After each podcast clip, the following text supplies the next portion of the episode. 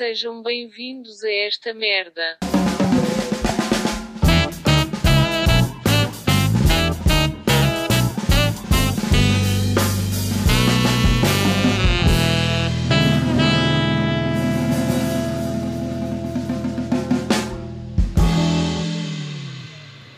Caros ouvintes, estamos de volta, seguimos fortes nestes tempos de chuva, temos aí o inverno, o horário de inverno neste caso, à porta, que é péssimo. Uh, tentados na Europa, eleições nos Estados Unidos, que agora duram uma semana, uh, casos de Covid a subir desalmadamente, no outro dia foram registados cerca de 7.500 casos num dia e caíram logo em cima das pessoas com isso. Ai, não espalhem desinformação e pânico porque foram 3.000 e não 7.000 e tal. 7.000 e tal foram os que estavam aí atrás os outros dias. Mas expliquem-me lá qual é que é a diferença entre uma coisa e outra, porque eu sinceramente não estou a perceber. Afinal, estão ou não estão 7.000 e tal casos registados? Estão ou não estão? Eles não foram anulados. Simplesmente foram uh, feitos testes em dias diferentes. O registro aconteceu no dia X. Portanto, acho que isso não tem grande relevância, sabendo que nós temos neste momento 65 mil casos ativos em Portugal. E a divulgação de números que eu saiba não é provocar pânico. O pânico é a consequência dos dados que nos dão. Portanto, vocês é que não querem o dito pânico, vocês que intitulam isso de pânico, porque depois cortam as pernas com restrições e não podem estar com os amiguinhos. Não sei se vocês sabiam, mas quando vos divulgam os casos diários positivos, estão a falar de testes que foram feitos nos dias anteriores e só são registados depois, ou seja, há sempre muito mais infectados do que mostram, já para não falar de assintomáticos não vão fazer o teste, porque nem sabem que estão infectados. O pânico é basicamente uma consequência das informações que nos estão a ser dadas e não necessariamente o pânico. Não sei se me faço entender. Eu acho que com esse pânico, entre aspas, já deviam estar a tomar as precauções necessárias. Porque quando dizem isso de ah, parem de espalhar o pânico e não sei o quê, eu fico, eu fico estupefacta porque de facto estão apenas a relatar dados estatísticos que estão corretos. Aliás, corretos no sentido de que têm apenas aqueles dados, mas nós sabemos que há muitos mais do que aqueles. Portanto, com os dados que nós já temos, sabendo que já temos 65 mil casos ativos, ou seja, mais de, suponho que hoje foram 5 mil registados. Sim, não sei se sabem, as pessoas não ficam doentes no dia em que fazem o teste. Se calhar ficam doentes 3, 4, 5, uma semana, uh, infectados e depois é que vão fazer. Portanto, não podemos estar aqui a pensar que ah, hoje estão 500, ah, hoje estão 1000. Não, estão muito mais do que isso. Dizerem que estão 7 mil ou dizer que estão 1000, eu entendo que estão já 10 mil infectados. Só que nós só temos conhecimento de 7 mil. Portanto, há sempre muito mais infectados do que aquilo que se fala. Mas pronto, eu não quero estar aqui a falar de assuntos muito negativos, acho que somos muito subcarregados com esta situação. Tenham os cuidados necessários. E o que eu hoje tenho para vos dizer é que eu andei a refletir sobre o assunto que falei no episódio passado, coisas de homens, e apercebi-me de uma das várias ramificações que esse assunto pode ter, que é, por exemplo, homens veem uma mulher bonita e ficam tipo, uau, wow, que linda, quero conhecê-la, e ficam ali tipo com um fascínio inicial que se baseia muito na aparência, como se ela, por ser bonita, fosse ter a melhor personalidade do mundo. O que também não interessa muito às vezes, porque se ela é bonita e disser sim, o dia está a ganho. Enquanto que mulheres olham para um homem muito bonito e pensam: hum, é demasiado bonito, posto que não deve ser grande peça. Provavelmente é convencido, com mania e deve haver demasiada concorrência. Obviamente que isto não é uma generalização, somos todos diferentes. Uh, apenas dei um exemplo que não deixa de ser realidade, ok? Há de facto pessoas que se dão por satisfeitas por a pessoa ser apenas bonita de aparência. Mas voltando à, à, à questão inicial, era para dizer que isto só demonstra que mulheres são do mais pessimista que há neste mundo e ficam de pé atrás. Ou seja, pode ser o Brad Pitt que elas vão desconfiar. Mas também não nos deixemos iludir, que há mulheres com uma baixa capacidade de avaliação e deixam-se levar por aparências. Vêm um homem todo bonito, musculado e pensam: Meu Deus, homem da minha vida, quero embrulho dois. E muitas das vezes a falta de avaliação leva a que entrem em relacionamentos tóxicos onde o parceiro pode até vir a tratar mal ou venham até mesmo a trair. Isto sem querer dizer que a traição é culpa do cornuda da cornuda, mas acho que deve haver uma avaliação inicial e prolongada das pessoas da qual se tem interesse, porque julgo que haja um conjunto de determinados valores e características que têm que estar logo check desde o início e prolongar ao máximo esse estado de avaliação. Desta a parte, eu sou uma pessoa que avalia muito bem as pessoas, mas pronto. E acontece o mesmo com os homens. Eles podem muito bem ver uma rapariga bonita, podem ficar de pé atrás até ver a personalidade da pessoa. E isto é apenas uma das muitas reflexões que eu faço sobre a vida em geral. Não é todo um, um assunto pessoal. Acho que a beleza das pessoas está no interior e pode parecer clichê, uh, mas, eu, mas eu acho realmente que uma aparência dita bonita é apenas um bónus à personalidade. Mas para concluir o assunto, eu, eu expliquei dois tipos de pessoas, querem homens, querem mulheres. As mulheres escolhem por aparência, por não saberem avaliar. Homens escolhem por aparência porque não querem saber de outra coisa e não querem avaliar, não estão preocupados com a avaliação.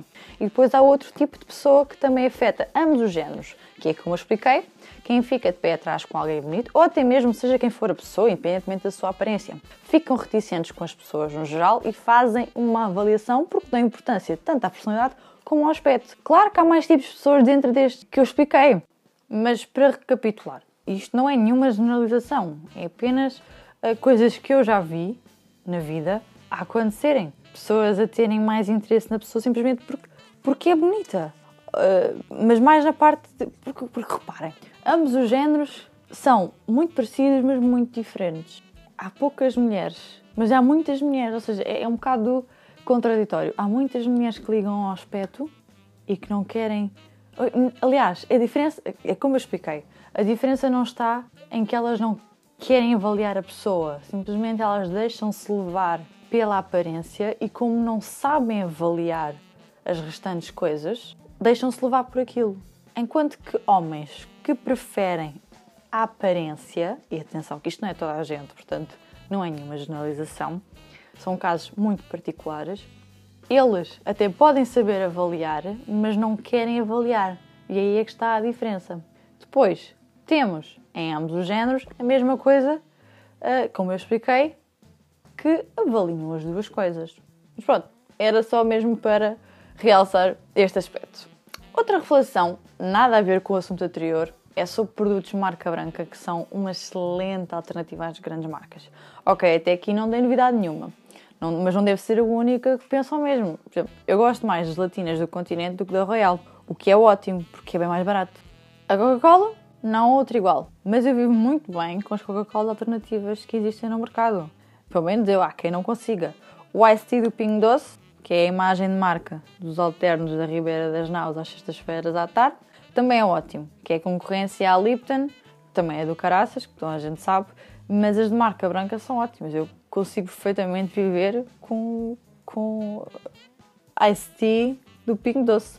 Donuts de marca Donuts. Epá, eu sinceramente não sou grande fã, não gosto muito. Eu prefiro mesmo os donuts de supermercado, aqueles que estão na zona da pastaria, são bem melhores. Eu não percebo porquê, mas eu gosto bem mais. E irrita-me imenso essas pessoas que se recusam a comer ou a usar produtos de marca branca. Eu, por exemplo, só compro coisas de grandes marcas se não houver alternativa. Ou só compro quando está em promoção e tem um valor inferior ao valor normal dos produtos de marca branca. Por exemplo, eu adoro manteiga da mimosa.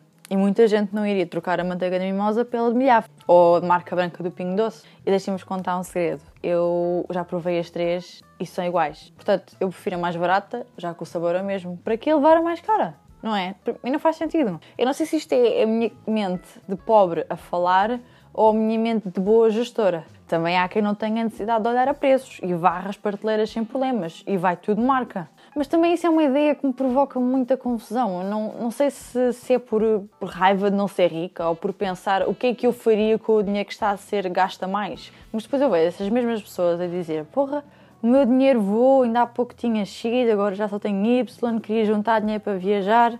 Pois, João Maria, se tivesses comprado manteiga do Pingo Doce em vez de mimosa, conseguias ir às Maldivas e se calhar ainda fazias escala de 6 horas no Dubai. Mas são escolhas, está bem? E já que estou numa de falar em boas gestões, odeio maus gestores. Faz muita confusão a maneira como levam a vida financeira. Pessoas que gastam dinheiro todos os dias em café, pelo menos duas vezes por dia, são, segundo as minhas contas, à volta de 40 euros mensais. Isto, para mim, é absurdo. Pior ainda é aqueles que fumam, assumindo que um maço de tabaco é 5 euros, e se cada dois dias fumam um maço de tabaco, e isto já estou a fazer aqui umas continhas meiguinhas, porque eu sei que há pessoas que fumam mesmo muito. Agora, se fizermos os dois, a conta aos dois, são 115 euros por mês. Ou seja, não só gastam 115 euros por mês, como ainda ficam com os dentes amarelos. Isto é quase um quinto do ordenado mínimo. E eu nem vou falar de quem depois do trabalho vai beber cervejas todos os dias. E depois vão dizer que não têm dinheiro para isto ou para aquilo. Tudo é uma questão de prioridades e gestão. Mas, mas há quem queira viver acima do que pode. E eu condeno estas coisas se não tiverem o melhor salário para fazer e se forem gastos em coisas que sejam prejudiciais à saúde. Isso é uma coisa que eu condeno bastante. Ou seja, por mim até podes receber 5 mil euros mensais que esses 115 euros mal te vão fazer diferença. Mas se usas o dinheiro para vícios que fazem mal à saúde, aí é que é pior. Se calhar gastar isso em livros ou juntar para viagens não seria mal pensado. Deve haver quem concorde comigo e quem esteja a pensar, então e tu não tens vícios? Não, de facto, eu não tenho vícios nenhums. Eu nem sequer tenho que tarifar o meu telemóvel. Vejam só, para mim 10 euros mensais são total 120 euros por ano. Isto tudo para quê? Para telefonar a quem? Eu não quero falar com ninguém. Usem as redes sociais, eu estou lá, estou sempre a responder, portanto, e tenho vivido assim desde pequena. Mas quando arranjar um trabalho fixo, talvez eu pense em fazê-lo, porque neste momento tenho internet móvel, mas é à pala de um pacote mensal uh, de casa, ou seja, quem tem números de telefone em casa recebeu um cartão com internet com, com vários gigas, portanto eu fiquei com o cartãozinho. Só preciso mesmo disso para, para viver. Ah, e se tiveres numa emergência? Pá, o 112 é gratuito. Qualquer coisa telefona à minha irmã o WhatsApp, que eu costumo fazer isso muitas vezes, assim, mano, olha, liga à mãe para ela me ligar a mim. E assim se resolve as coisas. Antigamente ninguém tinha telefone e ninguém morria. E há de vocês que me digam agora, ah, mas agora existe o 112 e tens telefone, portanto as pessoas morriam porque não vinha a ambulância. Sim, não era isso que eu me estava a referir, mas continuo com, a bater na mesma tecla. Ninguém morria. Acreditem em mim, ninguém morria. Ah, mas estás aí a falar e tal, onde é que estão as tuas viagens? Olha, foram feitas. Trabalhei, não gastei em vícios e paguei as três únicas viagens que eu fiz em toda a minha vida. E só não fiz mais porque não há dinheiro, não há trabalho e antigamente era novinha ao ponto de não me deixarem fazer tais coisas. E agora estamos a passar uma pandemia, portanto, estamos numa situação difícil para viajar. Pelo menos eu. Há quem viaje independentemente do que está a acontecer. E também não vejo problema nisso. Desde que tenham os cuidados, porque o coronavírus está em qualquer lado. Está em Itália, como está em Espanha, como está ali a duas ruas de distância, e portanto está em todo lado. Não é por ir para um sítio que vais ter ou não vais ter. Mas nunca sabe. Bom, mas de facto eu não tenho vícios nenhums, não fumo, não bebo café, quer dizer, bebo cappuccinos, mas maioritariamente em casa. Beber álcool só em eventos sociais, ou seja, muito raramente. Não uso unhas postiças, não uso pestanas falsas, não vou comer fora todos os fins de semana. Aliás, só como fora para ir, que é umas 5, 6 vezes por ano, quer dizer, acho que o sítio eu mais vou é o McDonald's. Mas se eu tiver que, por exemplo, ir a um restaurante, que é uma coisa mesmo muito, muito rara, diria para ir umas duas, três vezes por ano. Se é para comer fora, eu vou comer ao Mac, como disse, porque o dinheiro não estica e não vou dar 25 euros no Olivier para um bife 10 centímetros. Roupa, compro tipo uma, duas vezes por ano. Quando eu digo uma vez por ano, estou falar, tipo, se eu tiver que fazer grandes compras em roupa, provavelmente é uma ou duas vezes por ano. Agora, se for comprar uma pecinha aqui, uma pecinha acolá, é raro, mas digo-vos já que é sempre inferior a 120 euros. Eu gasto muito pouco dinheiro em roupa, para além de que escolho muito bem, procuro muito, não é assim uma necessidade tão grande. Pronto, isto é a vida de pobre no seu melhor. Mandei DM para mais dicas de gestão, eu estou disponível se quiserem.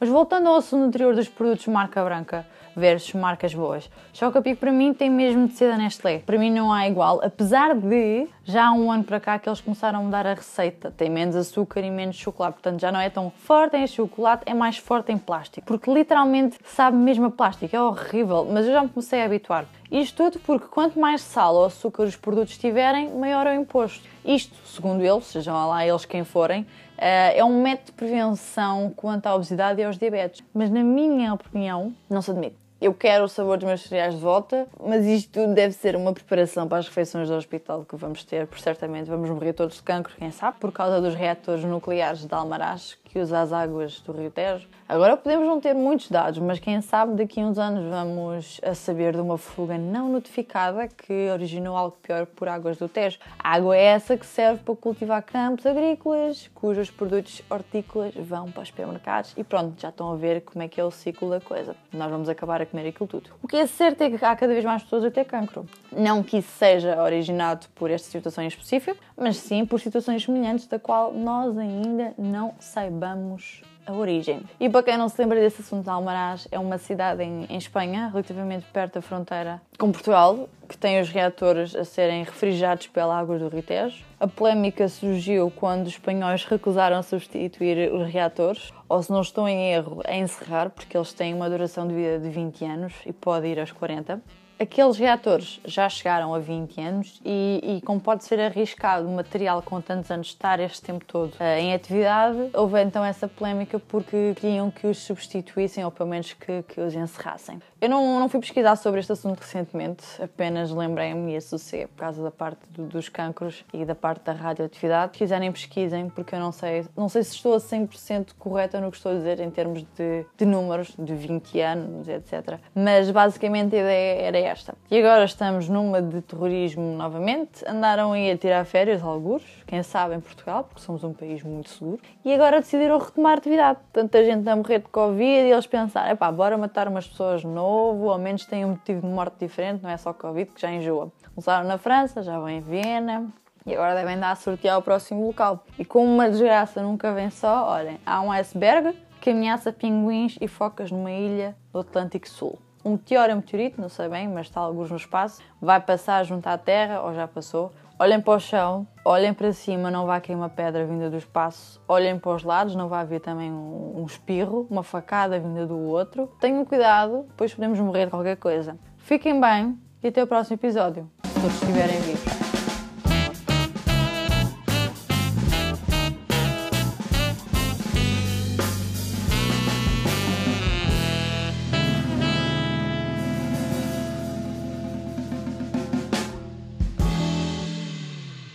Já agora, quando eu estava a falar da manteiga, eu menti. Porque eu fui ver ao frigorífico e eu tenho milhafre, terra nostra, uma de marca branca e outra azul e branca que eu não me lembro do nome. E agora qual é, é o nome? Opa, porra. Acabei de ver a manteiga. Bom, não interessa.